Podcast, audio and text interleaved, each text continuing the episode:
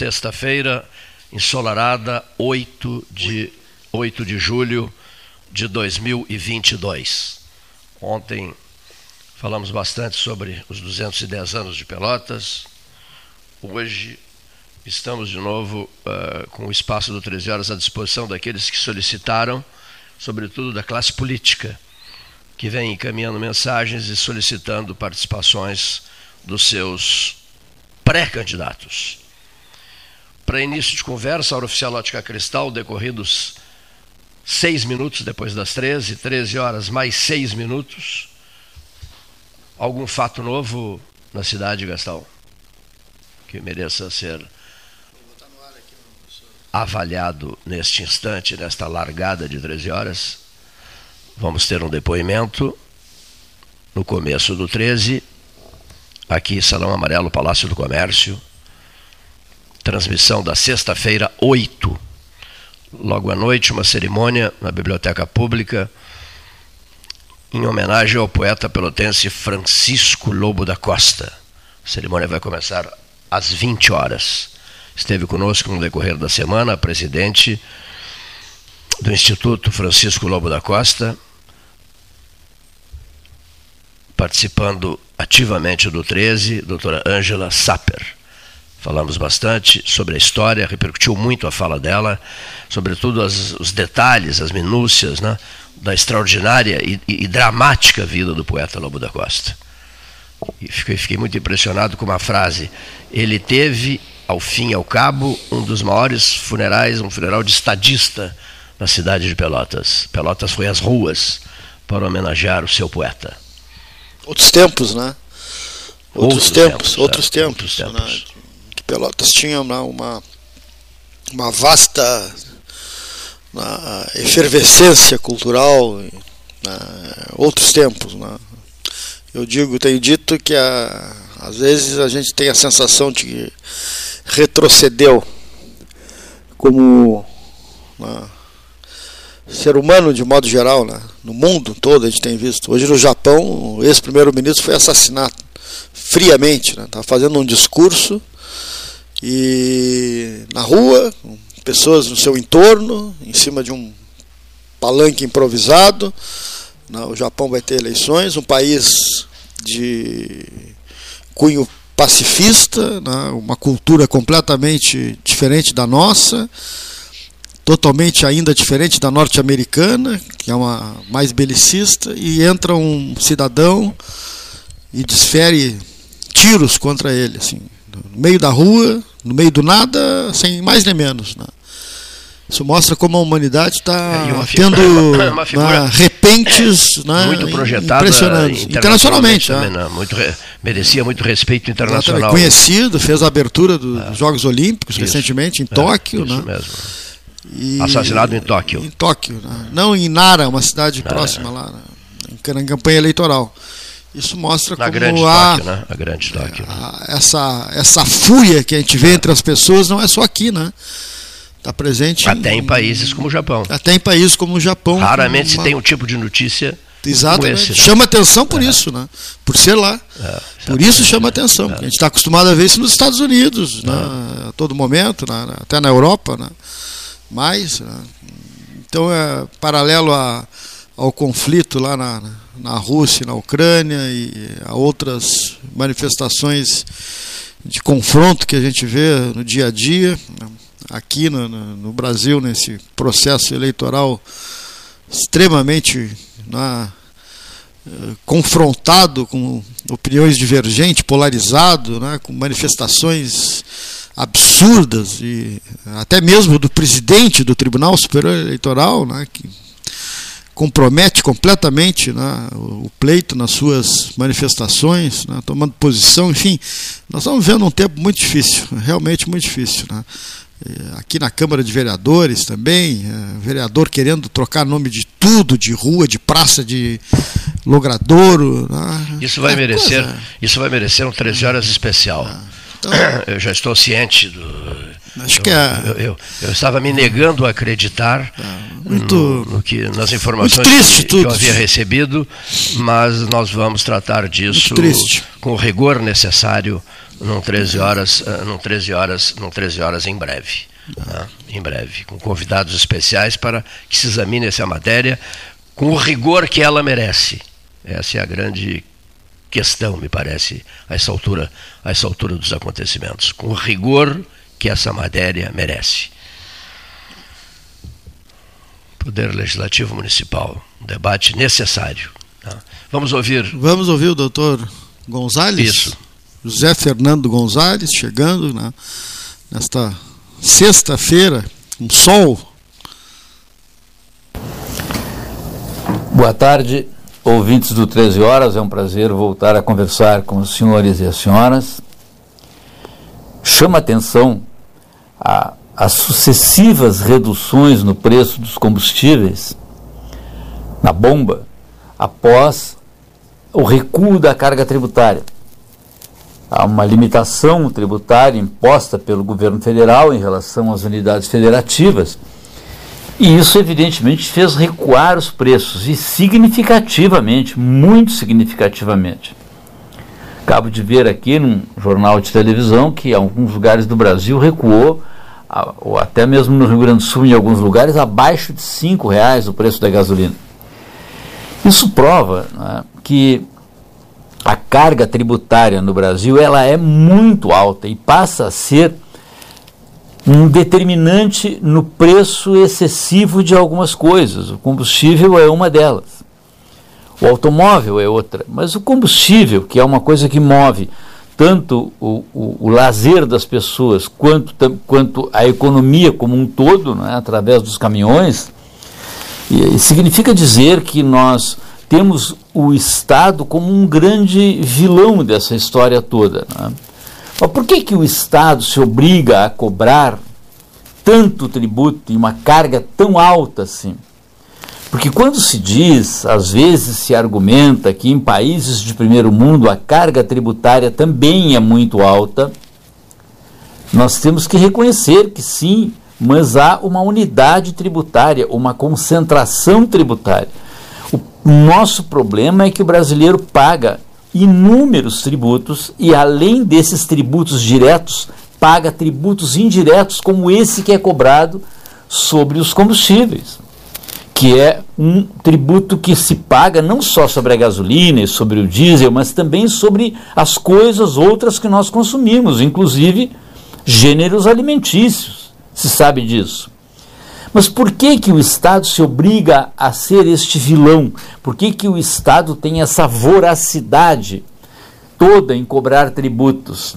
Porque nós nos tornamos generosos demais em termos dos benefícios sociais. E eu não estou aqui fazendo um discurso contra benefícios sociais, porque é um discurso miserável, é um discurso que pega mal e as pessoas não costumam fazê-lo. Dizer que você não pode praticar assistencialismo enquanto governo é um discurso fora de moda, pega mal. Mas essa é a nua e triste verdade. Todo, tudo aquilo que se paga, tudo aquilo que se dá, tudo aquilo que se amplia como benefício, tem que sair de algum lugar. Margaret Thatcher, a primeira ministra mais importante da, da Grã-Bretanha, seguramente, da Inglaterra, ela dizia que o segredo de governar é antes de decidir fazer qualquer tipo de despesa, identificar a fonte de custeio dessa despesa. Esse é o segredo. Eu não posso ampliar benefícios sem identificar de onde vai sair o dinheiro. E por conta de que no Brasil nós ampliamos esses benefícios a cada dia, nós precisamos a cada dia de mais dinheiro. Os brasileiros, quase que irrefletidamente, pedem mais benefícios, mas reclamam do aumento da carga tributária. Uma coisa é in, intimamente dependente da outra. Se eu não aumentar a carga tributária, não consigo aumentar benefícios concedidos aos mais pobres. Isto é um socialismo feito agora segundo os moldes quase capitalistas, com perdão da, da, da comparação, mas é isto. A classe que produz ou o mundo produtor do país paga cada vez mais impostos para que benefícios sejam concedidos. Então nós criamos aí benefícios de, de eh, vale desemprego, vale gás, vale transporte, vale eh, todas as coisas que nós recebemos, não é? Auxílio família, Bolsa Família. Agora o governo federal, ao mesmo tempo em que determina o recuo de tributos, ele também determina a criação de um vale para caminhoneiros abastecerem caminhões, vale para taxistas. Um benefício que é custeado por todos. Né? Um vale para todas as coisas. Quem vai pagar todos esses benefícios somos todos nós, através da nossa carga tributária. O brasileiro precisa compreender bem esta, esta equação. Precisa compreender de que aumentar os benefícios sociais é uma coisa extremamente positiva. Aumentar impostos é uma coisa extremamente negativa. Mas nós não podemos separá-las. Essas duas coisas caminham juntas inexoravelmente. 13 horas 16 minutos, hora certa em nome da Ótica Cristal. Esta sexta-feira, 8 julho, vereador Marcos Ferreira aqui conosco, presidente da Câmara, Fernando Miller, velho amigo da casa, deputado Ronaldo Santini também, né, Daiane Dias, ex-vereadora, agenda do deputado Santini em Pelotas, vereador Marcos Ferreira, boa então, tarde. Boa tarde, Paulo, boa tarde ao Cleito, seu Miller aqui, nosso parceiro, tive a satisfação de recebê-lo na casa ontem, saudar o deputado Santini aqui também, que está percorrendo aqui a nossa cidade, um amigo de Pelotas que muito nos ajudou durante o seu mandato como secretário do Turismo. Saudar aqui a nossa sempre vereadora e hoje diretora da fase, que tem a vereadora Daiane Dias. E digo, disse para o Santini, vais lá, vou acertar, tens que ir no 13 horas, porque que para nós, todos os ouvintes sabem, o político que não vem no 13 horas não é político. Não, mas nessa é, época, não, não é político. período. Bateu é. um ponto. Tem que vir é. bater o ponto. Então, é, o Santini já tive aí algumas outras vezes, faço questão de ir lá dar um abraço no Cleiton e no claro. Paulo, então é satisfação recebê-lo aí também. Fernando, satisfação. Bom, eu quero dar meu abraço aí para os que estão escutando. No momento, sabe, a gente vive na, na vida social. No momento eu fui eleito e empossado presidente do Rotary Club Pelotas Norte.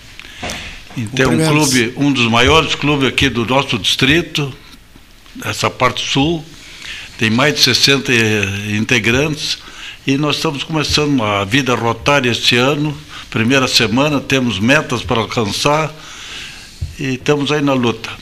Perfeito. Deputado Ronaldo Santini, mais uma vez aqui no programa. Mais uma vez aqui no Bom. programa, dando um abraço muito especial a todos os nossos ouvintes que estão nos acompanhando. É um privilégio poder estar aqui junto contigo, Cleito, junto com o Paulo, é, dividindo a bancada com o Fernando Miller, que é rotariano. Eu sou tive o privilégio de, na minha juventude ser fundador e criador do Léo Clube da minha cidade, que é o clube co-irmão do Rotary, né, do Lions, e, e, e, é uma, uma escola de lideranças, sem dúvida alguma, muito inserida na sociedade, com um papel importantíssimo dos clubes de serviço. Quero parabenizá-lo pela importante missão é, de conduzir o Rotary, que é um, um clube é, já é, com relevantes serviços prestados à sociedade gaúcha, sociedade, certamente de Pelotas e da região. Ao nosso vereador, sempre vereador, presidente Marcola, minha vereadora Daiane, que também está me acompanhando hoje, e a todos vocês. Prazer retornar a essa casa. Boa tarde, Daiane. Tudo bem? Boa tarde, Paulo. Boa tarde, Cleiton. Prazer estar, retornar aqui, né, a esse espaço do 13 Horas, onde eu tive a oportunidade algumas vezes durante a minha vereança, estar aqui nesta bancada falando um pouco sobre o trabalho que desenvolvíamos à época na nossa legislatura. Fernando Miller, uma boa tarde. Uma boa tarde e muito obrigado. Preciso fazer um registro importante, agradecer ao vereador Marcola, presidente do Legislativo, que uh, sempre foi um parceiro, né, desde os quatro anos de mandato, tocamos muito sempre juntos a pauta da saúde. E hoje não estou no Legislativo, mas encontro no, no vereador Marcola, um parceiro, companheiro e que tem me ajudado aí nessas lutas políticas, inclusive, né, fazendo projetos importantes que nós estamos, que eu ainda hoje trabalhando com a socioeducação tenho levado ao legislativo e tenho encontrado o apoio dos demais parlamentares, mas sem sombra de dúvida do presidente da Câmara, do vereador Marcola. E um abraço, uma satisfação estar acompanhando aqui né, o deputado Santini, na nossa Princesa do Sul, falando um pouquinho sobre política e principalmente sobre política social, né, que é o que me move e que me conduz aí há 18 anos. Então, obrigado, deputado, pelo carinho e por estar conosco aí nesta luta. Como é que está vendo o momento, ah, esse pré-eleitoral? Dia 20 começam as convenções, né? É, agora abre-se todo aquele processo de, de reagrupamento de partidos, uma novas campanha siglas, curta, né? uma campanha curta e, e intensa. É. dá para se dizer que vai ser uma campanha de, de, de, muita intensidade, até pelo novo momento que nós estamos vivendo, com uma série de partidos que acabaram sendo uh, extintos, outros uh, fundindo suas siglas, uh, criando novas siglas e que certamente vai balançar ainda muito esse cenário eleitoral aí até o dia do, do o último dia das convenções que vão definir com quem estarão os nossos aliados, os, os nossos uh, adversários políticos e, e, de que forma será conduzido esse processo.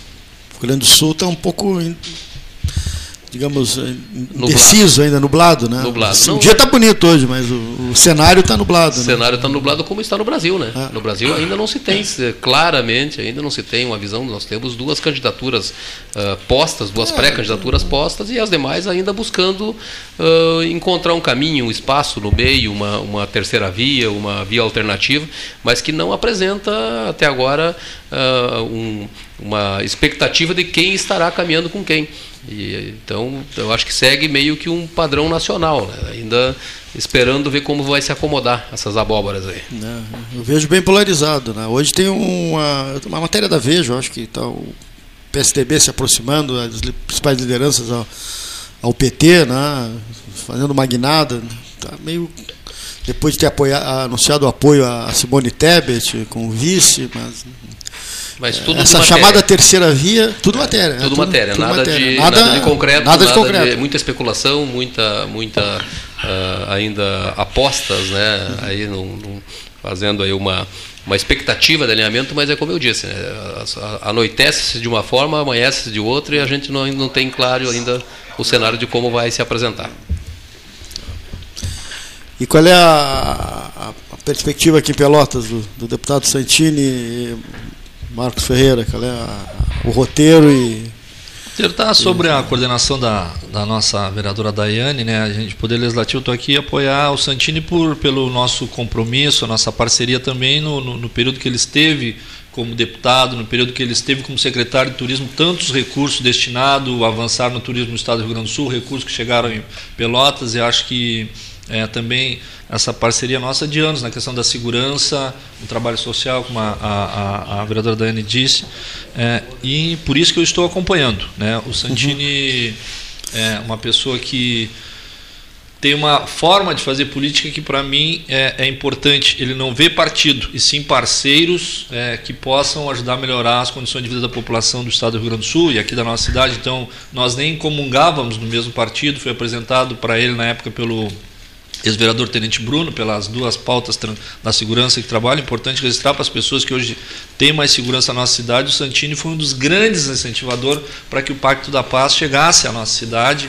eh, na época como deputado estadual, depois deputado federal. Então, acho que são figuras como ele que nós precisamos ter, no sentido de que não se olhe partidos, a gente olhe projetos, olhe pessoas e olhe cidades. E é isso que ele tem feito, porque a gente enxerga muitos deputados que só têm relação direta com seus correligionários partidários. E o Santini tem uma política diferente, então por isso que faço questão de acompanhá-lo por toda a gratidão, pela ajuda nessas áreas importantes. Tudo que ele destinou para o turismo, tudo que ele destinou para a segurança foi fundamental para a gente ajudar a salvar vidas, ajudar a gerar empregos, ajudar a melhorar as condições de vida da nossa cidade. Então, por isso que nada mais justo como hoje eu, sem partido, mas como presidente legislativo, acompanho o Santini nessa caminhada aqui pela nossa cidade aí, porque acho que assim como 13 horas não fecha as portas para ninguém, nós também não podemos fechar as portas para os grandes projetos. Como é que vai ser essa loteria? Estava lendo hoje pela manhã, uh, uh, essa loteria municipal que pode, então, pode vir aí. Esse é, um, esse é um projeto importante. É um projeto da prefeitura? É um projeto que apareceu no estado do Rio Grande do Sul, apareceu no país e eu tomei para mim essa, essa luta e fui, sentei com a prefeita Paula, mostrei para ela os projetos e nós estamos apresentando para a cidade mais uma alternativa de arrecadação de recursos. Assim como tem o Time Mania, que arrecada recursos repassas aos, aos, clubes de futebol. Essa loteria é uma loteria credenciada, é, que tem é, legalmente pode funcionar, vai ser parte dos recursos arrecadados com a loteria, então será destinado para a saúde. É da Caixa, da Caixa Federal?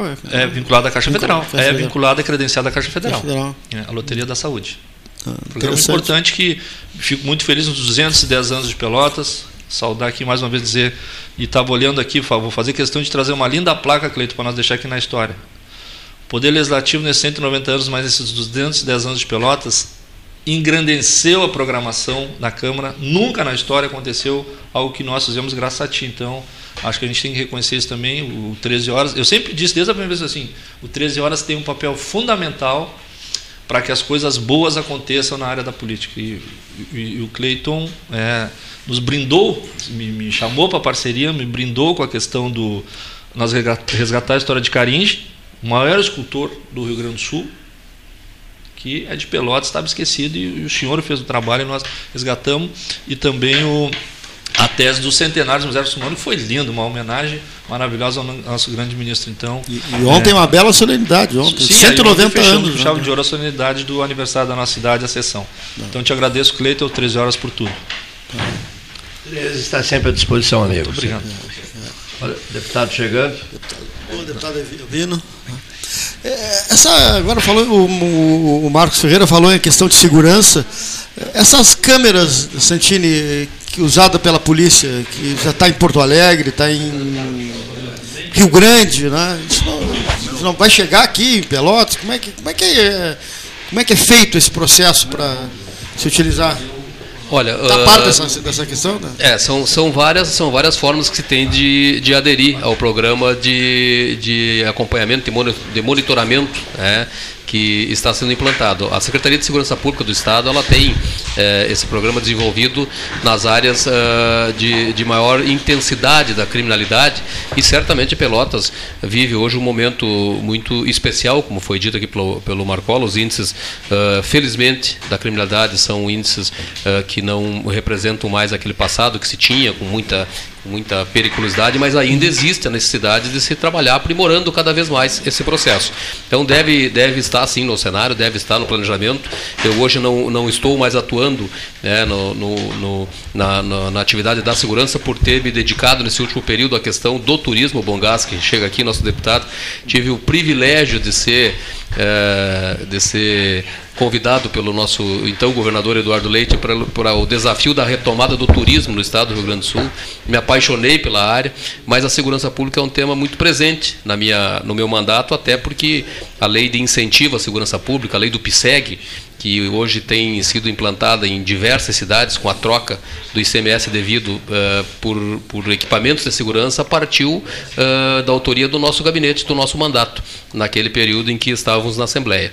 E a gente tem visto hoje resultados claros aí do melhoramento que se tem tido em viaturas, em equipamentos de segurança, em áreas que eram antes eh, esquecidas. Numa né? primeira análise assim, de leigo, Parece que é bom para os dois lados, né? É ótimo. É ótimo para os dois lados, porque de certa forma já existia um financiamento que acontecia uh, de forma velada e, e, não, e não formal né, pelos empresários que acabavam ajudando a segurança pública com conserto de viaturas, com abastecimento de viaturas, com troca de pneus, muitas vezes, pela deficiência e falta de recursos que o Estado uh, não conseguia suprir. A lei do PSEG trouxe para a formalidade esses investimentos. Hoje o empresário ajuda, se ressarce do ICMS devido e ainda tem a oportunidade de poder uh, ampliar esses, esses investimentos na segurança pública para que o Estado possa melhorar as condições também de quem combate a criminalidade. As viaturas que estão sendo, estão sendo compradas hoje são viaturas semi-blindadas, todas elas. É, são viaturas que seguem um padrão de qualidade muito maior do que aquele que se tinha no passado, que se teve no passado. E isso muito se deve a esse programa que foi implantado no governo anterior e que deu, foi muito fortalecido no governo atual. Eu saudar a chegada aqui do deputado federal, eu viro Bom Gasto, né, voltando a casa. Não, ia dizer, da alegria de estar com vocês. E essa mesa, nossa, tão ampla aqui de debate, parabéns aos ouvintes, que tem tanta gente boa aí para falar, deixar mensagem. Eu queria saudar, agradecer imensamente né, o Ivan, nosso querido companheiro Duarte, Ivan nosso. Duarte, que está fazendo agenda hoje conosco aqui, mas saudar todos vocês que estão no programa e Santini, meu colega, tá? Dizer que eu sou apaixonado também pelo turismo. E tu sabe que a primeira coisa que a pessoa quer quando vai para uma atividade turística é ter segurança. Então, o aspecto de segurança, imagina um turista indo para algum lugar, ele quer estar seguro, ele procura um lugar seguro. Então, a segurança e o turismo, como política pública, elas andam muito juntas, né? E eu fico feliz. E é o item que mais afasta um turista estrangeiro é o país que não tem a segurança. Isso. É, Entende? Então, a, a notícia impressionante. Então, é, é, então precisa andar junto. É isso que, que as pessoas querem. E tem, junto com isso, ainda, a nossa bancada tem, nessa questão de liberação de carros, a gente tem colocado recursos né, na, na parceria com o governo do Estado. Vários recursos. Eu sou autor mesmo de recursos, a nossa bancada federal é, de recursos ao governo do estado para ajudar em compra de equipamentos exatamente na área de segurança para oferecer segurança para as pessoas. Aí segurança vale para tudo. Vale para quem está lá no campo produzindo, vale para quem vai passear, vai para quem vai para a escola, vai vai para quem vai no comércio, vai para quem tem uma loja, né? vai para quem tem a sua casa. Quer dizer, nós queremos ter segurança e tranquilidade em todos os lugares. Então, acho que as duas coisas casam muito bem. Então, é uma alegria poder estar com vocês, soltando-os com essa mensagem do trabalho conjunto que precisamos fazer. Iva Duarte. Também estou acompanhando o Bom Gás aí, né? Fizemos um, alguns roteiros pela cidade. O Ivan é pré-candidato a deputado estadual. Estadual. estadual. E o, e o Bom Gás candidato a reeleição. Imagina a honra que eu tenho de caminhar com o nosso querido Ivan aqui como uma dobradinha, né? Eu como pré-candidato a federal e o Ivan para estadual. Te agradeço as palavras, Bom Gás. Não, a gente estava é, andando pela cidade e tal, e eu gosto de, quando vem gente de fora aqui, bancar o, o guia turístico, né? Tô casando aqui com o tema que estava se falando e tal. É, o Cicerone, então eu mostrei para o Bongás a casa número 1 um de Pelotas, né? Propagandei bastante o interior da nossa catedral ali, fomos no mercado público, entramos ali na, na Praça Pedro Osório. E aí ele me falava que é uma cidade que tem um atrativo turístico bem interessante Pelotas, né? A gente tinha que é, a gente até já faz isso há um certo tempo, né, Daiane? Mas eu acho que a gente tinha que fazer mais. Assim, poucas cidades têm um centro histórico tão bonito quanto o nosso. Né? Tem aqueles lugares, todo mundo sabe, fala de Salvador e tal. Mas hoje, por exemplo, tu bate uma foto, nós gravamos um vídeo ali, eu e o Bongás, né, falando do, do polo naval, né, da, do, que a gente precisa retomar isso. Eram, eram 100 ônibus por dia que saíam daqui, todos os dias para ir para Rio Grande, né, fora as vans, né? Retomar isso que foi destruído, esse negócio, né? E gravamos ali na frente do mercado e, e comentamos isso. Hoje uma foto do mercado tu roda qualquer lugar, Pelotas, não precisa nem, nem legenda, uhum. né? E, e, o mesmo vale para o Chafariz, para a pra Praça Pedro Osório e tal.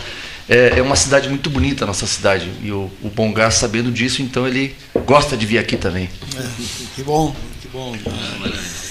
Deputado, eh, o senhor falou na área rural. Né? A gente está passando por uma questão econômica um tanto na, Uh, digamos, uh, sui generis, né? pelo menos a garotada. Eu tenho filho, garotada nem tanto, eu tenho filho de 30 anos que não sabia o que era essa questão de, de subida de preços, assim, da, escalonado, né?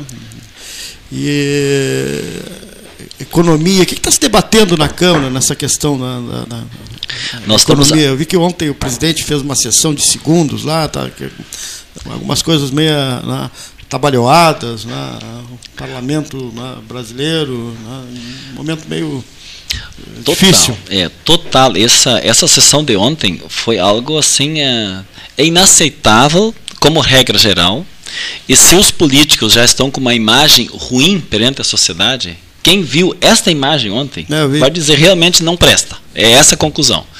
Porque nós tínhamos uma sessão convocada para contar tempo pela pressa que queriam para aprovar o projeto das bondades, né? Dá para mim que isso é um estelionato eleitoral. Eles chamaram uma sessão para 6 horas da manhã. Isso. Quando completou 51, que é o mínimo exigido para abrir uma sessão, a palavra assim: está aberta a sessão, está encerrada a sessão. Não dá. É, é, nós, aí contou, contou uma sessão, como se isso tivesse sido sessão, para contar um prazo, para daí começar a outra sessão do debate. Foi o dia inteiro e ontem à noite a base do governo queria aprovar então o projeto, né, e até madrugada, e às 19 horas e 33 minutos, ontem à noite, foi encerrada a sessão, porque nem a base do governo tinha quórum suficiente para votar esses projetos. E quando você fala do projeto, esse assunto... É, o projeto é a PEC dessa... Da, a PEC das, mal, da, da das bondades, que chama. Que seria passar de 400 reais para 600 reais, passar um botijão que a cada dois meses, passar um para cada mês, passar um apoio para os caminhoneiros agora... Mil reais. Mil né? reais para o taxista também, né? Mil reais, é um valor, esse valor não está definido para os taxistas, e que todos precisam quem é que não precisa dos 600 reais? Quem é que não precisa do Alegás? Quem é que não precisa? O caminhoneiro precisa. Só que o que aconteceu? O Bolsonaro foi responsável por esses aumentos pela política econômica tratada e os preços subiram para a agricultura. Então, se tu vai pegar, hoje o agricultor fez lavoura ano passado com 120, 150 o saco de adubo. É 300 agora o saco de adubo. Né? Então, tudo aumentou muito, o diesel aumentou muito. Então, esse motivo agora, só no período eleitoral, e todos vocês aqui acompanham, como é que vai no período de três meses, que é inconstitucional, tu não pode criar um novo programa, porque tem data para terminar, é 31 de dezembro. Se fosse um programa então, que traria então, continuidade, tudo bem, mas só nesses três meses. Então, nós questionamos muito isso e aí nem a própria base do governo, né, porque eles têm maioria, eh, não deu quórum e daí o presidente suspendeu a sessão às 19h33 e vai jogar para a semana que vem. Claro que nesse tempo também, como a regra de Brasília é muitas vezes criar dificuldades para ganhar facilidades, né? muitas coisas podem acontecer até terça-feira, infelizmente, nessa política. Mas o principal que me preocupa na agricultura que tu falaste é sobre o tema do plano safra. Se o insumo está caro para o agricultor, se o diesel está caro, se a energia está cara para uma irrigação, e o preço para o consumidor está muito caro. E aí o, o cara vai comprar um litro de leite e quase 8 pila. Ah, então o colono ganha muito quem produz leite. Não, ele ganha 2,20. Alguém está ganhando. E para produzir o leite, para poder ter 2,20, ele quase está no prejuízo, porque todos os insumos aumentaram. Então a fórmula de ajudar o agricultor para que o agricultor tenha um alívio na sua produção e não repasse isso para o consumidor, que é o grande problema, por isso tem tanta gente passando fome, comendo mal, é ter um crédito de juro subvencionado.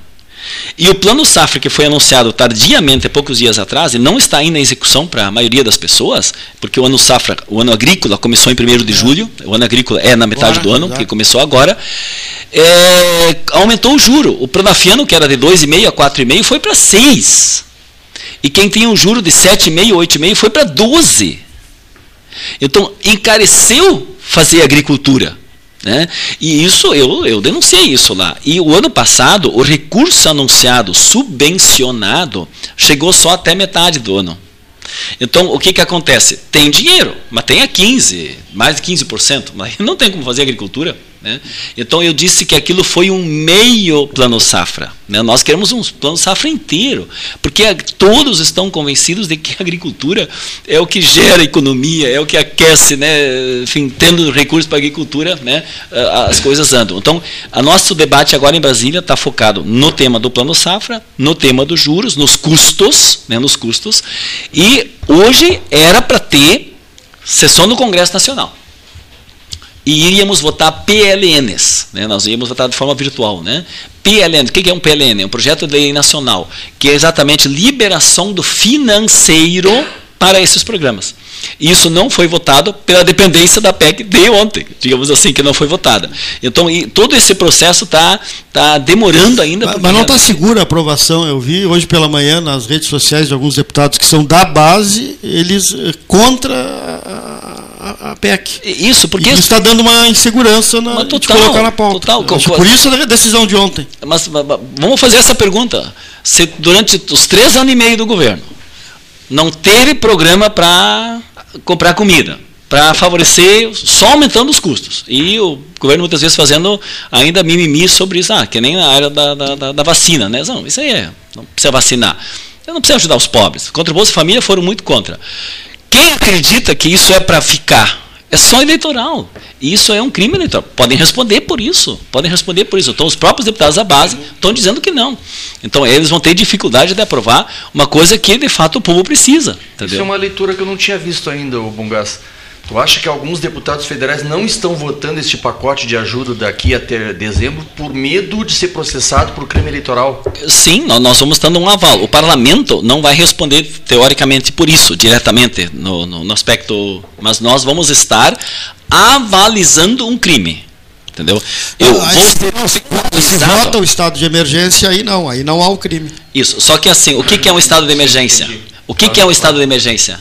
Um estado de emergência é quando tem uma calamidade, uma catástrofe, entendeu? Uma situação. As pessoas perguntam, então, quando é. tu vota um estado de calamidade, de emergência, emergência, ele é um estado, tu vota um estado de emergência. E se é emergência, tu não diz que semana que vem terminou o estado de emergência. Aqui não, esse projeto não é de estado de emergência, porque ele tem início, meio e fim para terminar. Então, assim, alguém vai dizer que não, é emergente ajudar o povo que está passando fome? É emergente. Mas a caracterização jurídica de um estado de emergência é frente a calamidades, frente a algo que não é previsível. Essa é a diferença. E agora, a previsibilidade dos custos altos estava previsível. É só fazer o PPI, estava previsível. Né? É, congelar o salário mínimo era previsível. Então não estamos uma imprevisibilidade. Essa é a palavrinha correta tecnicamente. Né? Nós estamos com uma previsibilidade dessa desgraça que nós estamos vivendo. Mas isso não justifica, no conceito jurídico, a questão de uma instabilidade né, de, de emergência. E o parlamentar que hesita, né, não sabe o que, é que vai fazer e tal, empurra com a barriga isso, ele também tem medo, ele tem medo das urnas, né? Isso. A resposta, Ivan, a resposta não é jurídica, eu não vou ser penalizado, digamos assim, pelo, por esse tema de ter ocasionado esse debate eleitoral. Mas, é, do ponto de vista formal, eu vou estar é, chancelando, digamos assim, esta ilegalidade e essa inconstitucionalidade. Mas, mas o Cleiton levantou outra questão, ele levantou é, a eleitoral. Contra, aí o caminhoneiro se volta contra o deputado, sim, né? Pô, sim. votou contra mim, o, é. o, a, os interessados, né? O povo. Ah, não, não, mas os caminhoneiros, não, mas os caminhoneiros agora estão dizendo, eu não quero esmola. O caminhoneiro vai abastecer um caminhão, ele paga 4 mil para abastecer. 4 mil. Uma abastecida de um tanque de combustível para um caminhão 4 mil. E ele vai ganhar mil. E sabendo que é para dois, três meses. Entendeu? É, é isso que o caminhoneiro está dizendo. Eu tenho colegas deputados que são ligados diretamente ao movimento dos caminhoneiros. Eles dizem isso, não queremos esmola. Entendeu? É, essa é a questão. Tema delicado, hein? Tema delicado. Seu Fernando Miller. Sabe que eu estou num mau momento aqui, porque está muito político a coisa aqui, né? e os nossos problemas aqui da cidade, os meus problemas são pequenos. Essa macroeconomia a gente não chega a entender. Então eu quero me apresentar de novo para quem está ligado agora a, a esse programa, Fernando Miller. Eu, eu fui da Câmara Júnior muitos anos, né? Comecei a minha vida social na Câmara Júnior, que é uma escola de liderança também. Eu já pertenci ao Centro das Indústrias, já sempre fui social. Sempre atividade. Fui seis anos presidente do sindicato aqui de Pelotas, sindicato rural, seis anos diretor da Farsul. Então, essa problemática do leite, deputado, eu tenho que entrar daqui a pouco. Tá? Mas vamos fazer um, uma ordem crescente aqui, porque eu quero deixar vocês discutindo, dividindo as verbas de vocês, vendo novos eleitores, tirando votos daqui de Pelotas. Espero que venha algum retorno depois. Tá? Como sempre, os, a gente chama alguns deputados paraquedistas, vêm aqui nessa época, fazem a campanha, a programação e depois não aparecem mais em Pelotas. Bom, mas eu ia falar. primeiro do, do Rotary Club. Tá? Vocês vão ter que escutar, porque nós estamos sempre numa vida estamos aprendendo. E a melhor escola que nós temos é aprender. O Rotary Club, atualmente sou o uh, presidente, então nós estamos imbuídos com o lado social, cadeiras de roda, nós fizemos a campanha do lacre, da, das latinhas, e já temos 240 cadeiras rodando e camas hospitalares, assim, tem uma série de coisas que nós estamos tentando amenizar quem precisa. É um pouco que o Rotary pode fazer. Nós não temos grandes verbas, então aquilo que a gente consegue, a gente faz. Nós temos a campanha do xadrez, que nós acompanhamos uh, professor, professor Jardel, nas escolas, temos programação de, de colocar, é uma das coisas que isso aqui tinha que partir lá de cima o xadrez nas escolas não só dá discernimento para, para os nossos jovens, como faz eles se instruírem, procurarem. O nosso grande problema, deputado, deputados, é a educação. Sabe? Nós temos que fortalecer a educação. Sem a educação, nós não temos base. Mas eu vou voltar ainda. Estou fazendo um, aqui um prelúdio aqui para depois entrar. Então, nós temos algumas campanhas do Rotary que a gente. E a nossa governadora, que é uma mulher presidente internacional, a primeira vez, e uma governadora mulher. Muito dinâmica, guerreira, conhece profundamente. O marido dela já foi governador, ela acompanha e nos traçou 60 metas para cada uh, Rotary tentar cumprir. Nós, 30 nós já estamos fazendo ao natural mas sempre é um desafio. Bom, então partindo para outras áreas, isso é uma área social que cada um está lá dentro, faz alguma coisa, então ele é guindado aquele ano, é convidado, é, de, é presidente, daqui a pouco você é ex-presidente. Como eu já fui do Centro das Indústrias, já fui do sindicato, já fui de outras, da comunidade São João, que eu fui é, presidente quatro anos, comunidade evangélica, mas então, meus caros, só para dar. Então, eu fico pensando assim, a falta de conhecimento de certas coisas. Vocês estão falando uh, lá do turístico aqui, de Pelotas. Sabe, uma das coisas que nós, aqui localmente, nós temos um, muitas coisas para falar. Nós temos uh, uh, uma falta de conhecimento da nossa cidade como qualquer cidade que vai se apresentar, nem todos sabem todos os seus problemas. Né? Nós temos nomes de ruas aí que não se sabe por que está ali, não se sabe. Então eu venho para o segundo motivo aqui. Meu amigo Cleiton me permite eu desabafar um pouco, a minha família, né? meu pai é Teodoro Miller, tem uma avenida aqui que liga lá Interbairros e saiu um, um artigo anteontem de um, um vereador, falta de pesquisa, falta de procurar assuntos. Ele falou que quer. Ele citou meu, o nome do meu pai como outro também, mas assim, como exemplo de que teria que ser renominado certos lugares turísticos aqui em Pelotas. Então eu fico perguntando assim, olha, cada um tem a sua história no passado, cada um tem o seu currículo, cada um, por que, que a, a, a, a nossa praça uh, Bento, uh, ali na Avenida Bento Gonçalves, Júlio de Castilhos, foi passado para o Dom Antônio Zátera?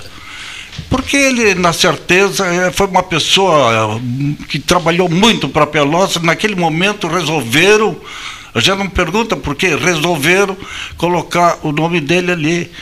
Então, por que, que se chama Avenida Fernando Osório?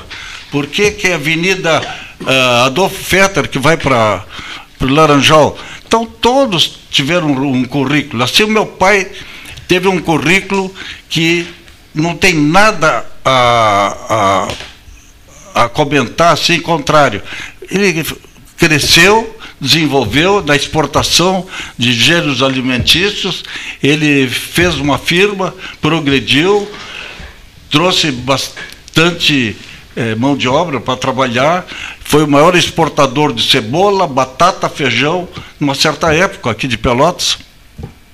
Então, uma vez só para exportação para o exterior foram 8 mil sacos de feijão. Quer dizer, tirando o feijão, dos colonos aqui, dando um preço condizente, garantindo a, o recebimento do, dos seus produtos. Bom, então ele também foi diretor da aqui do da, do, ah, da Palácio Comércio, Associação Comercial. Associação Comercial, foi diretor de vários, foi de várias entidades. Então, uma pessoa que na época era digna de receber aquilo lá. Agora vem um vereador, sem falar de nome, mas está no jornal, querendo hum, complicar as coisas, querendo mudar as coisas. Quer dizer, aí agora nós entramos assim, vereador e presidente Marcola, já falei com o presidente, falta de pesquisa, falta de, de saber quem são as pessoas, não dá bola fora. Isso aí foi ignorância. Então, ficou difícil. No jornal nós já conseguimos retratação hoje, né, que foi publicado. Não deveriam ter publicado citando nomes. Ah, pois foi uma entrevista que ele fez. Não cita nomes. Aí agora é, nós estamos fazendo, procurando, não entramos hoje, presidente Marcola, mas segunda-feira vamos entrar com processo contra o, o encantado vereador. Ele vai se redimir, ele vai ter que explicar, ou nós vamos acusar de difamação. Então eu só estou dizendo isso assim rapidamente como desabafo, mas como dentro de uma escola de, de coisas que vão acontecendo na nossa vida, na nossa cidade, eu acho assim, outras coisas acontecem, não vão ficar só batalhando isso aqui. A gente não entende aqui Pelotas, Pelotas, que é uma metrópole da, da Zona Sul, a gente reclama uma série de coisas aqui que não, não estão bem, poderiam estar funcionando diferente. Tem prédios aqui que, é, que eu podia citar assim rapidamente, que estão parados, 7 de abril, grande hotel, uh, uma série de coisas assim que faltam a gente não sabe, leigamente a gente não sabe o que está acontecendo.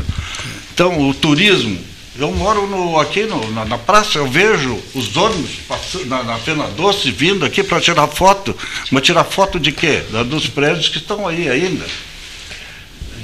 Eu acho que Pelotas tem muita coisa para fazer ainda no sentido de turismo, como qualquer cidade tem. Mas Pelotas tem um privilégio ter uma lagoa, Lagoa dos Patos, Aquilo é um encanto no verão. E tem a prefeitura de nove mil e tantos empregados, tem três empregados para cuidar da nossa lagoa, para cortar, limpar a praia. Bom, é que eu podia falar a tarde toda. Temos cinco parlamentares aqui, três vereadores, dois deputados. É, eu né? podia falar a tarde toda. Eu só queria... Como é o nome do vereador? Temos que dizer não, que é. César, César Brizolara. César Brizolara. Daiane Dias, desculpa, Daiane, mentira minha. Eu falei Daiane Dias só para mexer com ela. Não, César Brizolara, o, o, o, presidente da Câmara queria, a gente, a, queria a falar. Gente, a, a, gente tomou, recebeu o seu Miller, que é o nosso papel como presidente da casa. Nós lá, não precisa marcar hora, colhemos todos. É, já. É, disse para ele fazer devidamente os encaminhamentos legais, que é mandar um documento para a Câmara pedindo que a Câmara, porque eu não posso agir sem ser provocado, no sentido, né, para que a gente possa reunir com, com, o vereador César, tomar as medidas que o Poder Legislativo deverá tomar no sentido de reparar o dano causado, que é, é por isso que eu digo tem que ser provocado, porque é uma matéria de jornal.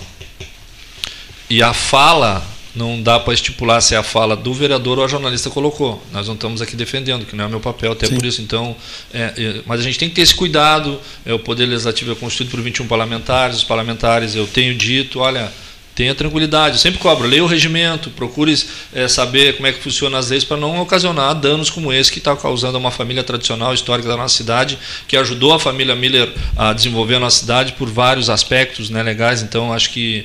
Eu entendo o seguinte: que todas as a gente tem, tem que entender que nós temos um passado, um presente e um futuro. Se alguém colocou o nome lá atrás, era alguém que estava naquela época. Nós temos que respeitar a história de cada um. Pelotas não é feita hoje.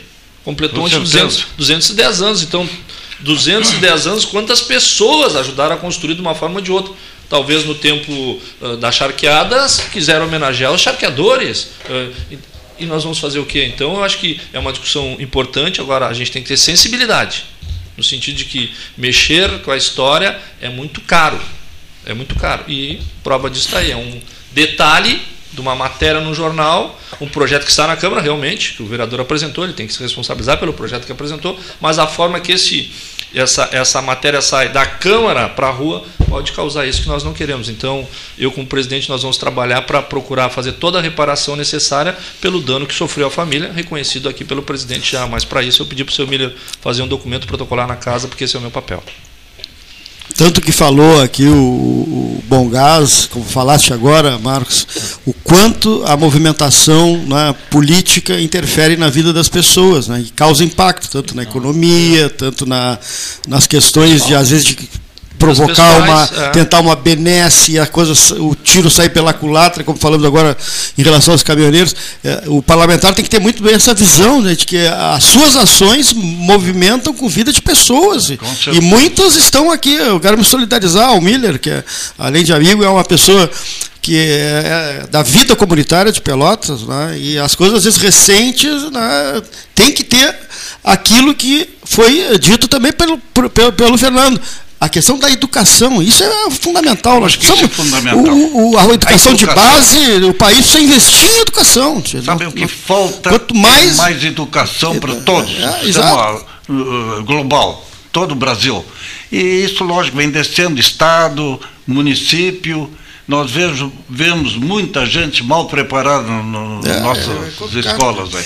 Ah, ah, eu, queria que a, eu queria que a Daiane também, que ah, não, não falou ainda, né, ela dirige hoje a FASE, né, que é uma eh, instituição, uma entidade que trabalha com recuperação, né, Daiane?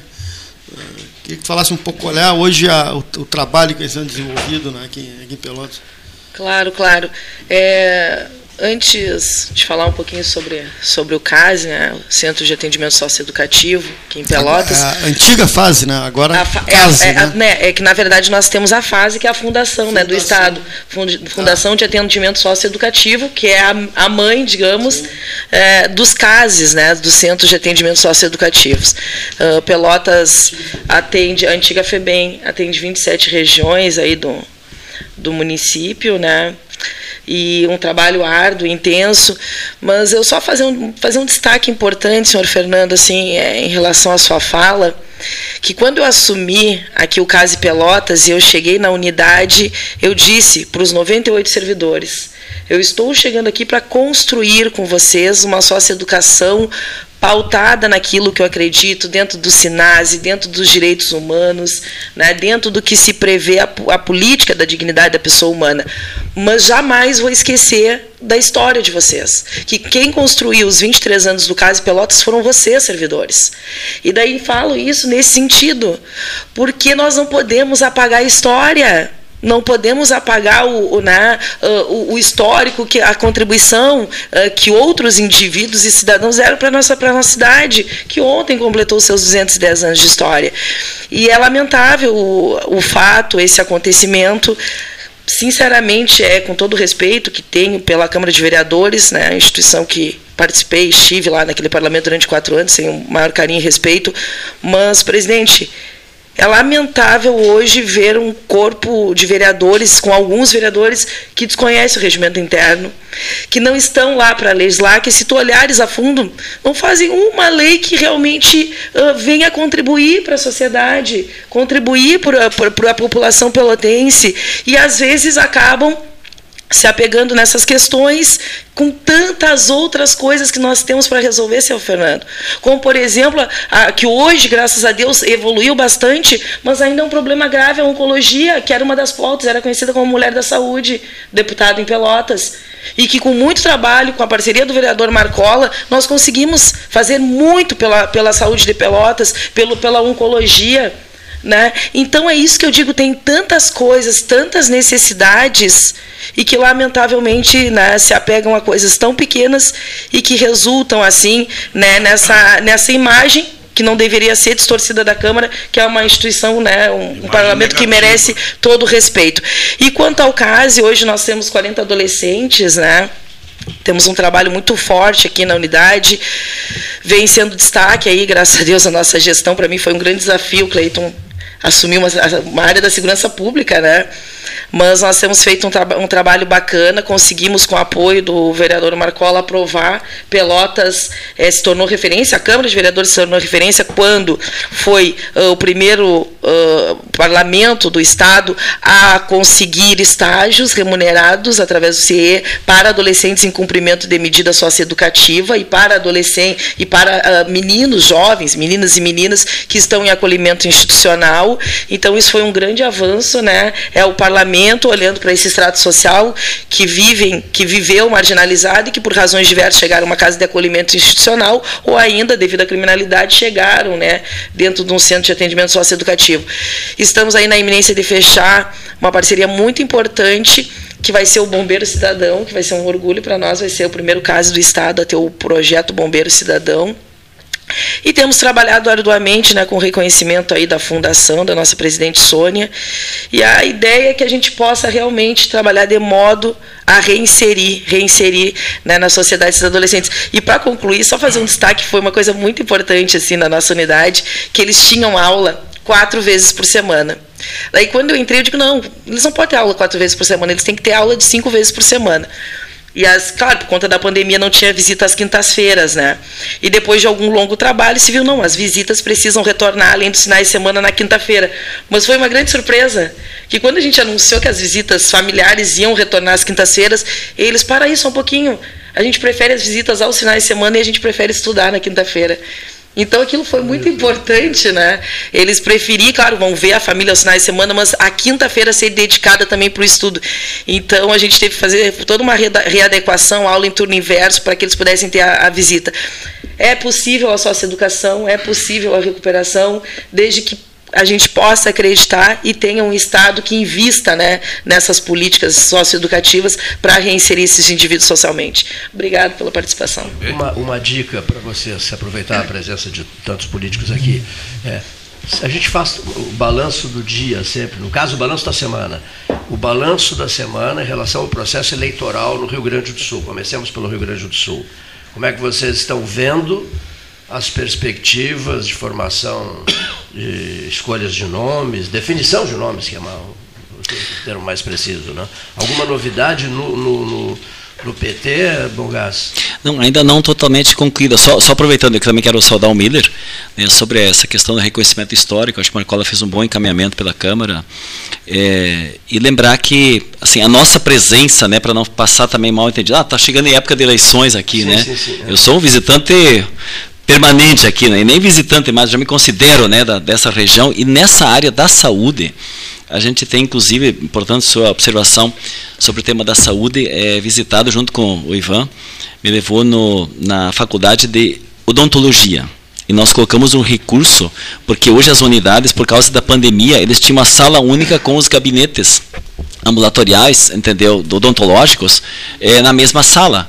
Só que entrou a pandemia. Imagina, a pessoa está de boca aberta e o contágio maior é pela boca. Então tinha que isolar todos os aspectos. Isso reduziu o espaço, porque eh, tinha que fazer separado cada aula dos alunos e que atendiam pessoas também da comunidade.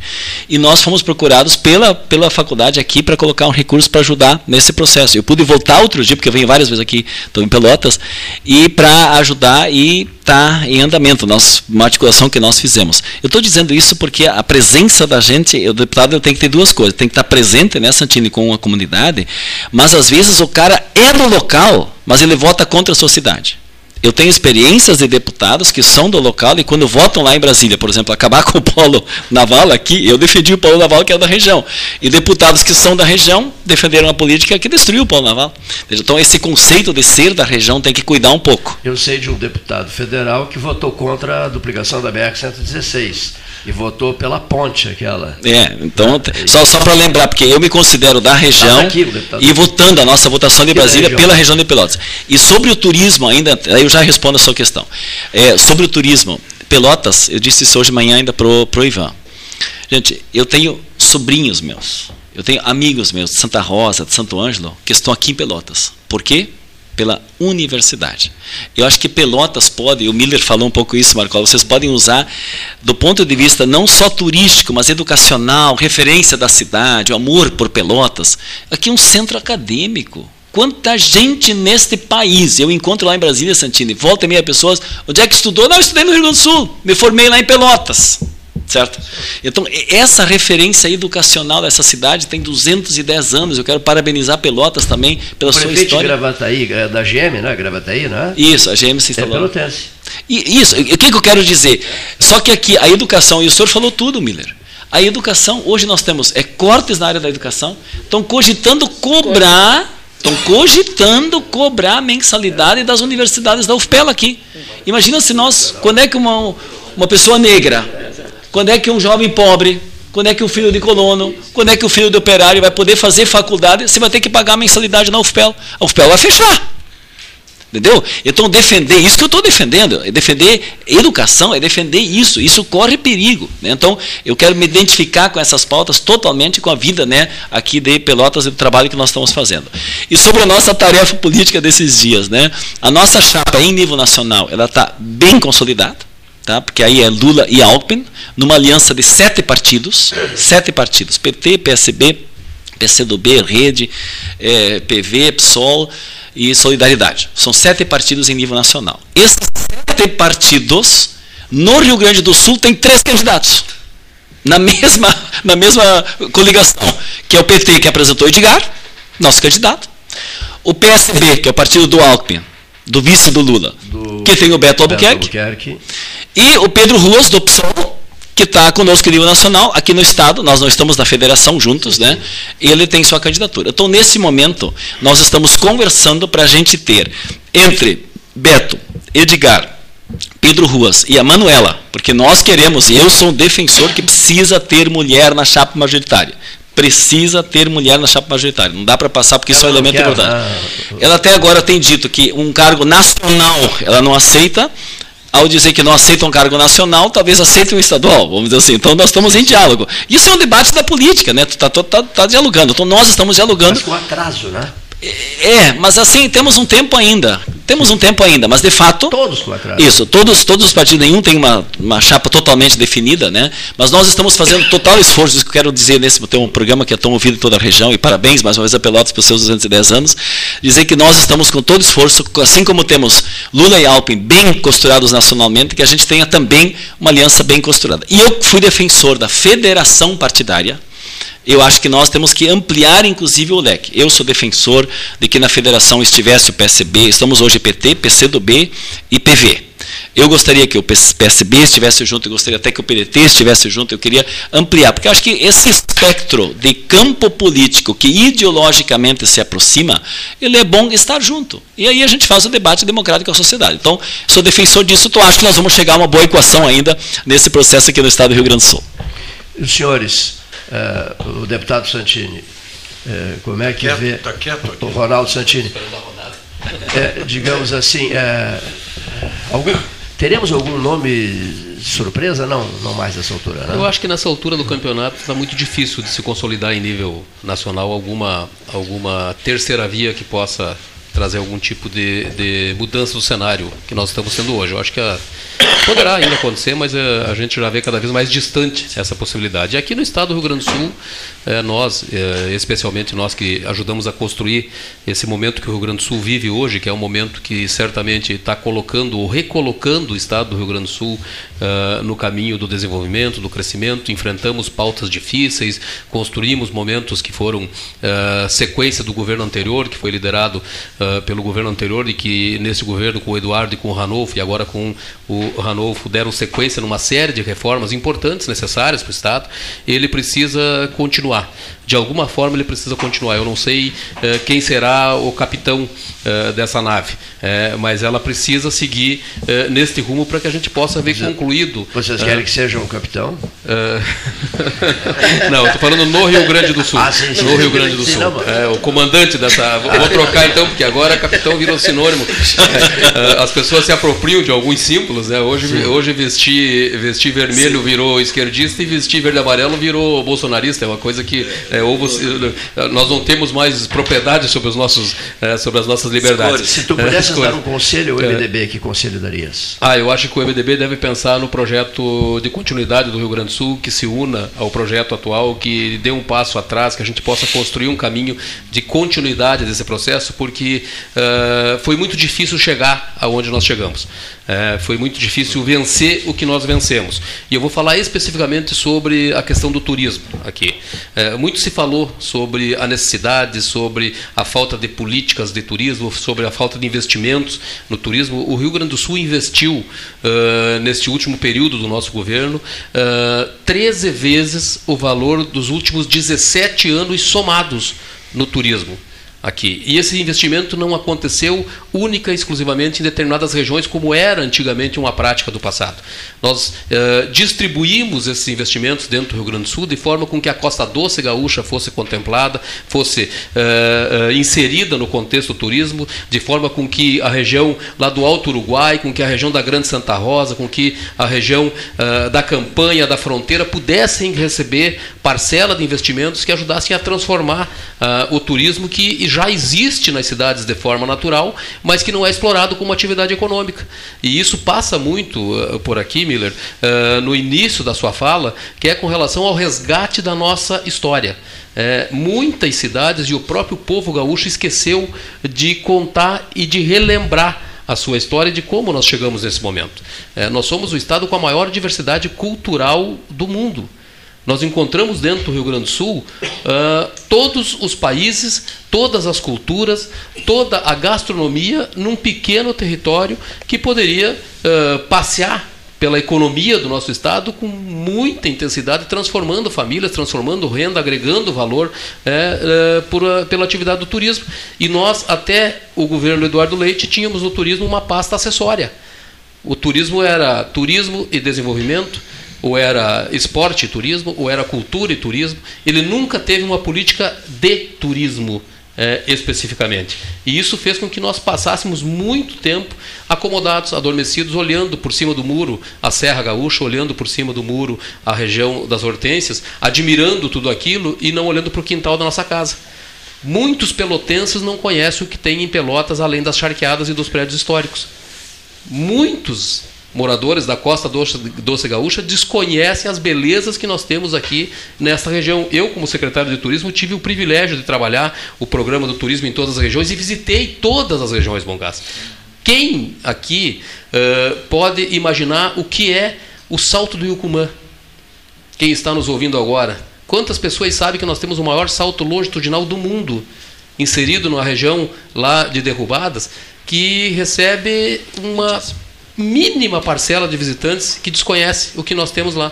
O turismo de pesca que pode ser desenvolvido lá como pesca esportiva, lá no Rio Uruguai, é, os caminhos da soja que nós implantamos lá em, em Santa Rosa, é, o museu da, da, da soja que está sendo construído em Horizontina, é, aqui na região da Costa Doce Gaúcha, a recuperação aqui de diversos investimentos que foram colocados aqui em Pelotas, por exemplo, ah, no Parque da Baronesa, ah, recursos que vieram para cá pro, pro, pelo avançar do turismo para fazer melhorias em praças, melhorias em pórticos. Imagine vocês a Ceguá, porta de entrada do país, não tem um pórtico de identificação para dizer bem-vindo ao Brasil.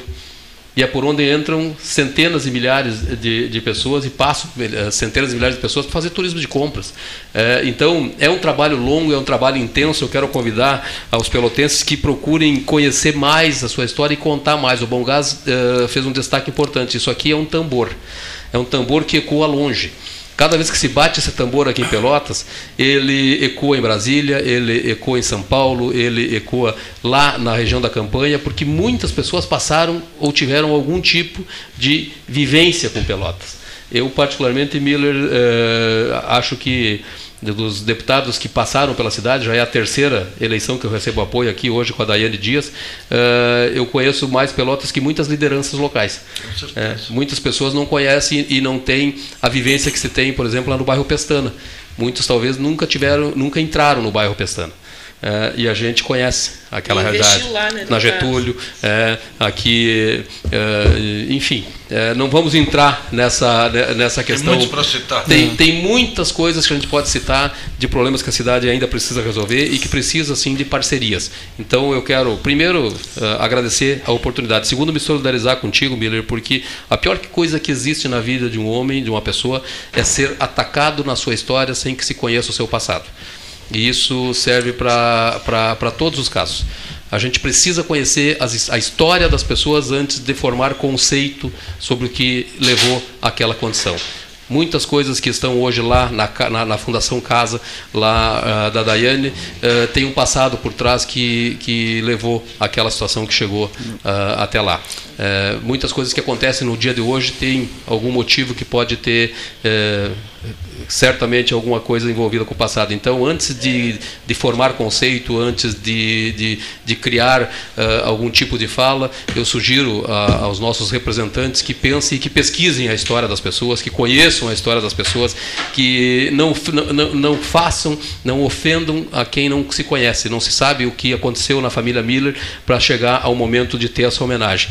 Então, antes, quem sabe, de, de criar algum conceito, uh, eu não conheço o projeto, não sei do que se trata, mas que procure pesquisa, é procure pesquisar, procure conhecer é, e procure uh, valorizar é, o passado. A gente não chegou aqui 210 anos, a gente não chegou no momento que nós estamos no Rio Grande do Sul hoje, uh, sem que pessoas viessem para cá, muitas vezes até uh, em condições subhumanas, como vieram os italianos, como vieram os alemães, que eh, muitas pessoas acham que ah, os alemães, os italianos vieram ricos. Não, nós viemos passando fome da Alemanha e da Itália aventurar no país, como hoje estão vindo senegaleses, haitianos. A história é isso aí. Como hoje estão vindo senegaleses, haitianos, é, buscando uma oportunidade de vida. Então, a gente precisa respeitar essa, esse momento, respeitar as pessoas. Então, uh, fica aqui como meu, meu, minha última fala, meu fechamento. É, Obrigado. Esse pedido que a gente faça política para as pessoas e não para os partidos, com o P de pessoas. É isso que eu acho que faz a diferença no mundo. Obrigado. Obrigado, deputado Ronaldo Santini. Obrigado. Queria aproveitar, uh, a questão da.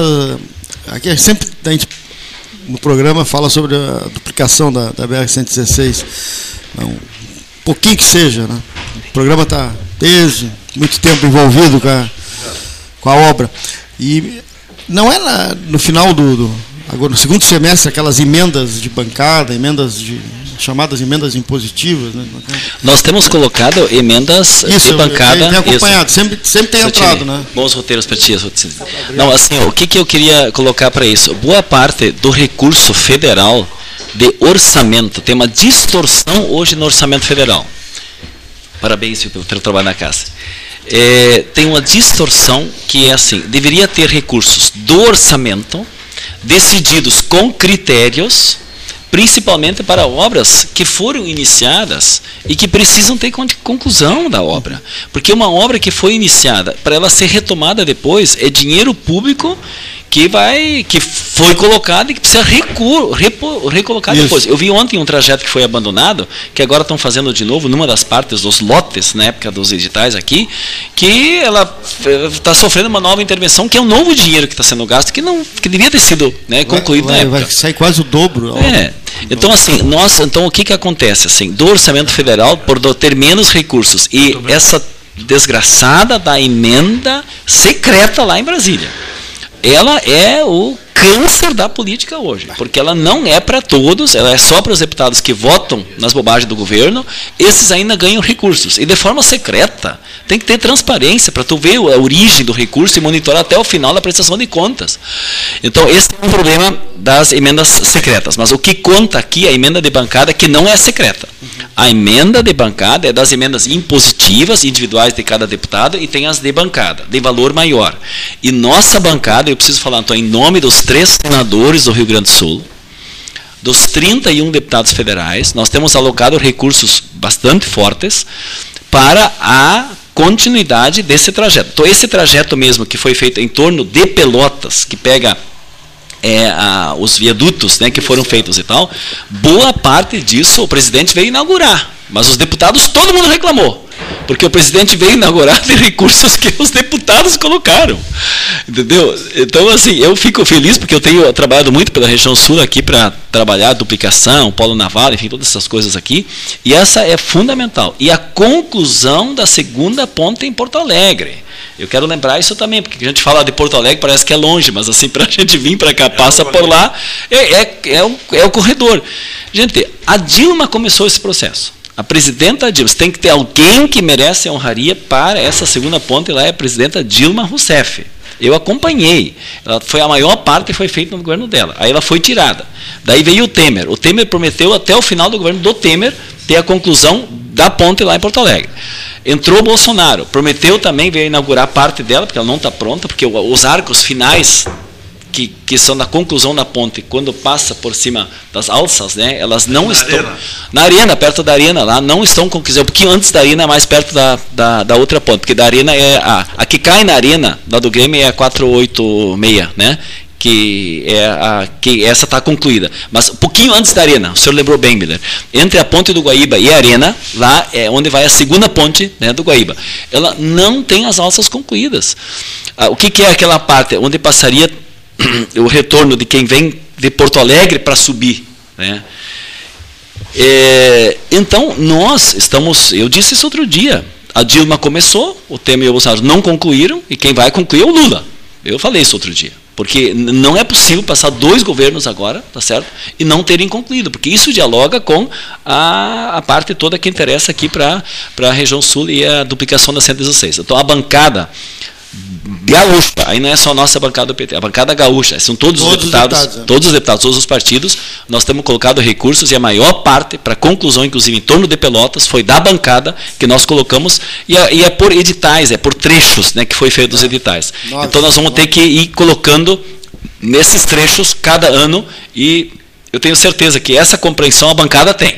A nossa bancada tem, eu defendo isso sempre, que nessas obras a gente Qual é continue é colocando dinheiro. terrível trecho o, o, o drama que está sendo vivido no 116. Tem o viaduto de São Lourenço, de, o viaduto de Tapes ali também, tem o trecho entre Tapes e Eldorado ali também. Isso, Isso que nem se fala em ah. ponte ainda. Do... E a ponte, a ponte do Camacuã também. também tá. São Lourenço. Né? Tem as partes que não estão duplicadas. Não, ainda não se ah. falou na licitação da ponte. É, da ponte, a ponte de, do, do, de Camacuã ia daqui. Né? E a daqui a, a ponte. Isso, não, a, aqui o, é, mas o anel, o anel, esse viário que ficou pronto da duplicação, isso foi feito, foi falado aqui pelo Fetter, né? Que, a ponte que foi agora antes da inauguração e né, o, o ex-prefeito Fetter teve aqui no programa e a duplicação ela vinha até o retiro aqui, né, até o pedágio. E o, o Fetter, quando era prefeito, o Miltinho era vereador, tu era o, o vereador junto, o Ivan. E o presidente Lula veio ao Hotel Manta e o Fetter pediu audiência com o Lula e, e, fez um desenho num caderno. Olha aqui, se a, não tiver o contorno de Pelotas, vai ter um, um funil para chegar no Porto de Rio Grande. Imediatamente ele entendeu Isso. e mandou o ministro, que era o Passos, pode ser? Passos, né? O ministro dos Transportes veio a Pelotas e fez a obra. É, fez o, o, novo traçado na, naquela época. Ali surgiu o contorno de Pelotas, que depois foi concluído agora, inaugurado, com um, um recurso de emenda parlamentar. Dos nossos deputados, a bancada gaúcha. Eu é. quero realmente. E esse debate eu participei, fizemos várias reuniões. Nós transmitimos de lá uma, uma, é. uma sessão, o senhor estava? É. Era. Mas, o deputado, coisas que leigamente você não entende. Vem verba específica para alguma coisa e a verba se some e não é terminado. Foi feita uma licitação. Nós temos exemplos aqui na cidade, 7 de abril, grande hotel, quase pronto. Ah, não, faltou não sei o quê. Mas onde faltou o dinheiro? Alguém pegou? Gastaram demais? Não tinha uma licitação? Se a pessoa concorre, ele concorre com os pés no chão. Não, eu dou esse preço e dou por término. Mas não acontece isso aí.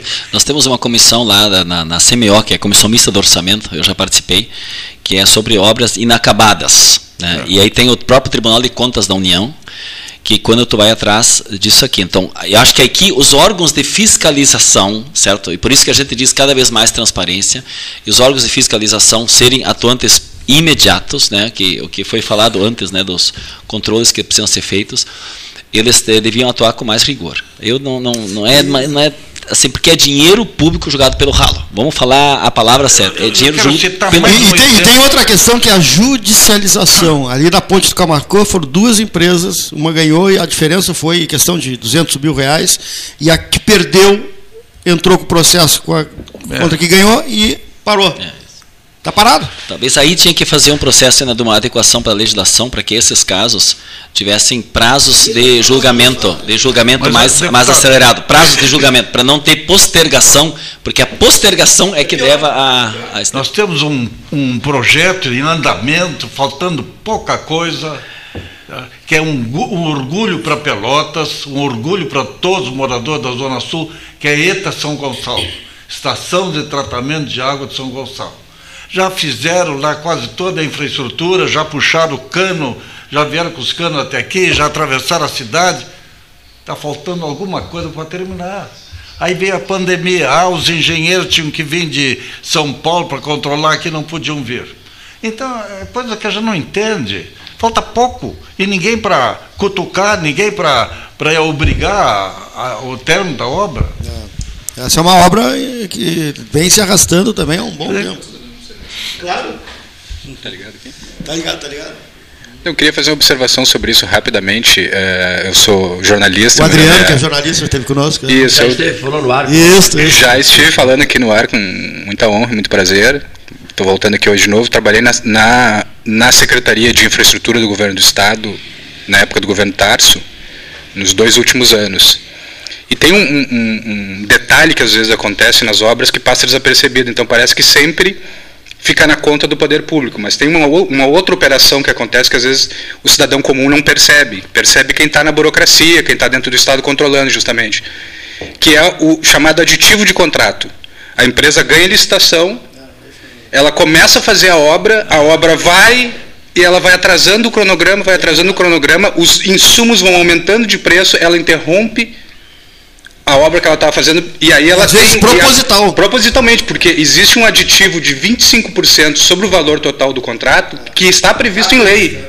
Então ela faz uso desse mecanismo também. Então, isto também é um outro elemento, que daí não é da, do, do setor público, é da iniciativa privada, que está dentro da licitação, cumpriu todos os prazos e faz uso, um uso muitas vezes torto não, de um mecanismo legal. Sempre. sempre. As obras de Porto Alegre Exatamente. tudo esperando a Exatamente. licitação. São pedras no caminho. Exatamente. Então tem esse elemento também que é o elemento daí que não é da, só do poder público que não fiscaliza ou da fiscalização. Existe também uma uma, uma indústria disso aí, uma má vontade, muito, muito uma falta apoiado, de. Adriano, Como é que é, Adriano? Daria para chamar isso indústria do aditivo. É, indústria do aditivo. Indústria do aditivo tu faz uma licitação por 100, mas tu sabe que tu pode, a empresa que ganhou, se ela passar dos 25, aí ela não pode cobrar mais. Aí o, o ente público tem que fazer uma nova, um novo edital. Exatamente. Aí ela pode ir até 25. Então ela já faz 100 para ganhar a licitação, sabendo que no meio ela vai fazer o joguinho da chantagem, de parar a obra, né?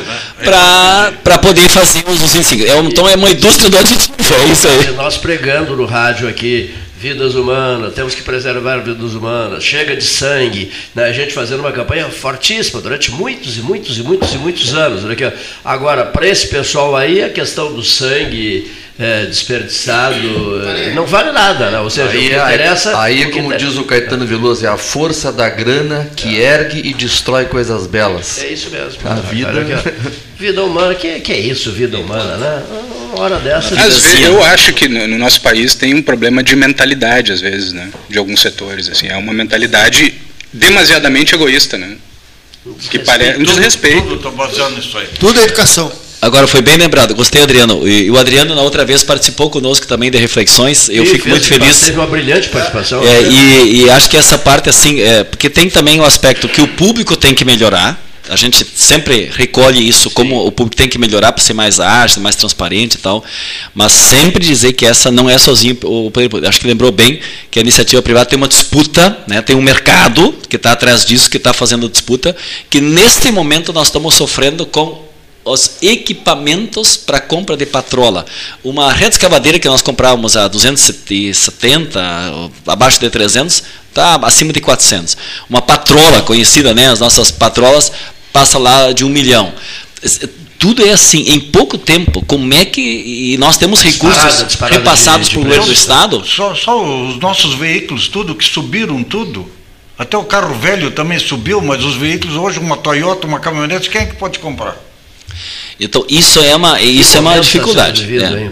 E, Deus. e só para concluir minha participação também, eu, eu quero agradecer muito mais uma vez e dizer que a minha luta agora, nesse período em Brasília, foi sobre falando sobre renda, porque uma coisa é as coisas aumentam e o que tu ganha não aumenta. Esse é o problema também. Então a comida encareceu, mas o salário teu ficou congelado. E a inflação foi muito alta e no primeiro semestre comeu boa parte do salário. Então eu apresentei agora em Brasília que se a inflação foi tão alta que o salário mínimo tivesse a reposição na metade do ano da perda do semestre. Porque o semestre que tu perdeste da inflação só vai ser recuperado no ano que vem. Então, no segundo semestre, tu continua tendo a perda do primeiro semestre. Então, tipo um gatilho, tinha outras vezes. Quando a inflação está alta, devia recuperar essa perda. Isso seria muito bom por causa do alimento. Hoje a notícia principal é que nós estamos, no mapa da fome, 33 milhões de pessoas passando fome, então a reposição salarial seria fundamental que ela pudesse acontecer. E tem um outro projeto de lei que é sobre que o reajuste do salário seja acima da inflação, porque ele só repõe salário, eh, inflação. Eh, o Lula fez isso em 2003 até 2016. eh, nós tínhamos o reajuste. Se não tivesse, são dados do Diese, sido o reajuste acima da inflação, o salário mínimo hoje estaria em 670 reais. Seis- São dados do Diese, ou menos 700. O que, que acontece? O aposentado e a referência do salário mínimo é referência de dissídios, de outras questões mais, inclusive para o Estado que tem o piso regional. E o piso regional é um dos menores pisos do Rio Grande do Sul. Está 1.300, o Paraná está 1.600. Então, eh, o consumo, a vida do trabalhador, ter renda, ter dinheiro, é bom para o comércio, porque o cara vai comprar na loja da cidade, na padaria. né? Então, acho que. É, é- Salário co- congelado, né? Exatamente. Então eu só quero agradecendo a oportunidade, né, dizer isso na caminhada da nossa agenda aí com o Ivan hoje durante o dia, né? Mila te saudar mais uma vez, acho que esse é um negócio histórico. Eu imagino, cada um pode pensar. Se tivesse o seu pai, eu tenho meu pai também falecido, e ele está com algumas lembranças, trabalhou muito na cidade, entidades, nem o senhor fez o relato do seu pai. E aí uma dessas tem uma referência para ele, uma dessas alguém vai lá e passa borrou em cima, né? Eu acho que isso seria muito agressivo, né? Então eu quero ser solidário também, né? E dizer do nosso compromisso das pautas que vocês trabalham. Esse programa aqui, quando a gente vem nessa mesa, né? É uma mesa de muitas pessoas, diferentes ideias, todo mundo se respeitando, colocando a sua tese, defendendo o que é bem democrático. Né? Então, eu quero dizer do carinho que a gente está de volta aqui, caminhando junto com o Ivan. É, como foi dito antes, o Ivan é pré-candidato a deputado estadual, nós vamos fazer uma boa caminhada junto com ele, hoje nós estamos em período de pré-campanha. Eu, novamente, estarei como pré-candidato também a deputado federal. Então, nós queremos nos apresentar, essa é ideia, nos apresentar, debater. Quem decide isso aí é o eleitor. Entendeu? Não, nós não temos que interferir. E livremente tem que decidir. Então, acho que nesse sentido, abraço, sempre à disposição. E parabéns pelo programa, né? Por Pelotas, que tem seus 210 anos. Desses 210 anos, quanto tempo já está com o programa? É 44. Nossa, isso também é uma vida longa já, então parabéns. A, a gente, a gente trabalha é, números marcantes, né? Tipo assim, havia um projeto de se chegar aos 50 anos. Agora nós reduzimos e tomamos essa decisão de encerrá-lo com 45 anos no dia 6 de novembro de 2023. E agora Mas parabéns. ficamos- eu fiquei cercado de alemães aqui, né? Miller de um lado e Baumgás do outro, para pegar voto, que agora eu estou pensando, uma colônia alemã aqui, Ifan Duarte Neider. O que, que tu acha? ô? Daria alguma, alguma entrada? O que, que tu acha, Cleito, dessa possibilidade? Porque eu ando com esse aqui, com o bom gás aqui, eu, eu- a, quanti- a quantidade de alemães. Tem uma região aqui em Pelotas. É, fortíssima, né? Não, a região- na cidade, ali na 300. Deodoro, é, onde está o Sindicato de Trabalhadores Rurais, tem uns, uns barzinhos ali que conforme o horário que tu entra, tu não escuta português. Ali é pomerano, alemão, uma confusão e tal, né? Então eu brinquei Tudo isso al- outro dia. tudo tô pra- mudando- Eu estou mudando meu nome agora. Ifan, com um V, com dá uma- aquelas duas treminhas em cima. Extremas, etc. É, Duarte Neider. Aí eu vou ver se tem alguma chance aqui. Claro que, claro que vai ajudar. Acho que, acho que melhora, Tu né? falasse de Deodoro? A Avenida, É, a Rua Deodoro. Deodoro, né? né? Sim, os ônibus da colônia, exatamente. Dos ônibus ali. Ah, sei, sei, sei, sei. Sindicato Rural. Eu, já, eu vou às vezes ali eu, conversar ali com Mas alguém. conheces, assim. conheces Ah. a Zona Norte, as três vendas aqui em Pelotas, claro. Ah, não, ali, ali, ali é, ali é a casa que tem um lugar pro, pro caminhão, né? Aquelas casas compridas, assim, um dia um galo me perguntou, mas por que que eles fazem umas casas tão compridas? E o caminhão vai botar onde? Um ou dois caminhões, né? Que beleza. Mas sabe que nós temos bairros em Pelotas tradicionais que pessoas que vieram do interior. Santa Terezinha, que é aquela, aquele pessoal que vieram lá daquele, daquela região. E aqui o Fragata são pessoas que vieram aqui da nossa zona mais fronteiriça. Sim. Então se formaram os núcleos, né? Isso é normal em qualquer cidade, está crescendo. Eu tenho, tenho visitado alguns lugares e tenho visitado bairros aqui também. Eu vejo como o Areal cresceu. Né? Estão falando que, deputado, agora nós estamos falando nossos causos aqui. A Pelota tem a tendência de crescer para a Zona Norte. Aqui nós temos São Gonçalo, no sul. Então, é pro, para o Laranjal e para a Zona Norte. Mas eu não, não quis cortar. Não, não, eu estava brincando, foi uma brincadeira que eu fiz com os alemães que ficaram no, no programa aqui. Missa, minha Realmente, missa, a- a minha missa ia Zeit, sprechen, da wäre schlimmer. Deve falar o alemão agora, dele não ia entender. Maravilha. Não, mas obrigado, e parabéns, Ivan. Obrigado e vamos ficando né, com 13. Mas eu queria, deputado, só um, será que me permite eu falar uma coisinha? Eu quero falar do leite. Ah, sim. Não posso deixar passar isso aí. O leite, muito tempo nós combatemos aquelas cotas de leite que vinha Do- das importações. da Oceania através da Argentina e do Uruguai e que vinham para vinham, eram exportados diretamente para o norte do, do país, para as merendas escolares, seja lá o que for. Mas tiravam a chance das nossas cooperativas. Então, a nossa cooperativa não podia pagar mais porque tinha a concorrência daquela cota. Então, o leite sempre foi um produto que era familiar. Sempre soube isso aí. Era, ajudava a, a- a renda familiar. E nada foi feito. O tempo passou e essas cotas permaneceram e permanecem até hoje. Ah, hoje o leite está caro. Vai estar caro porque deixaram de produzir. Houve um desestímulo, ninguém mais produziu. Eu produzi leite. Parei, porque conscientemente botei os pés no chão e eu tinha como parar. Agora tem gente que não parou porque não pode parar. Ou é grande ou é muito pequeno.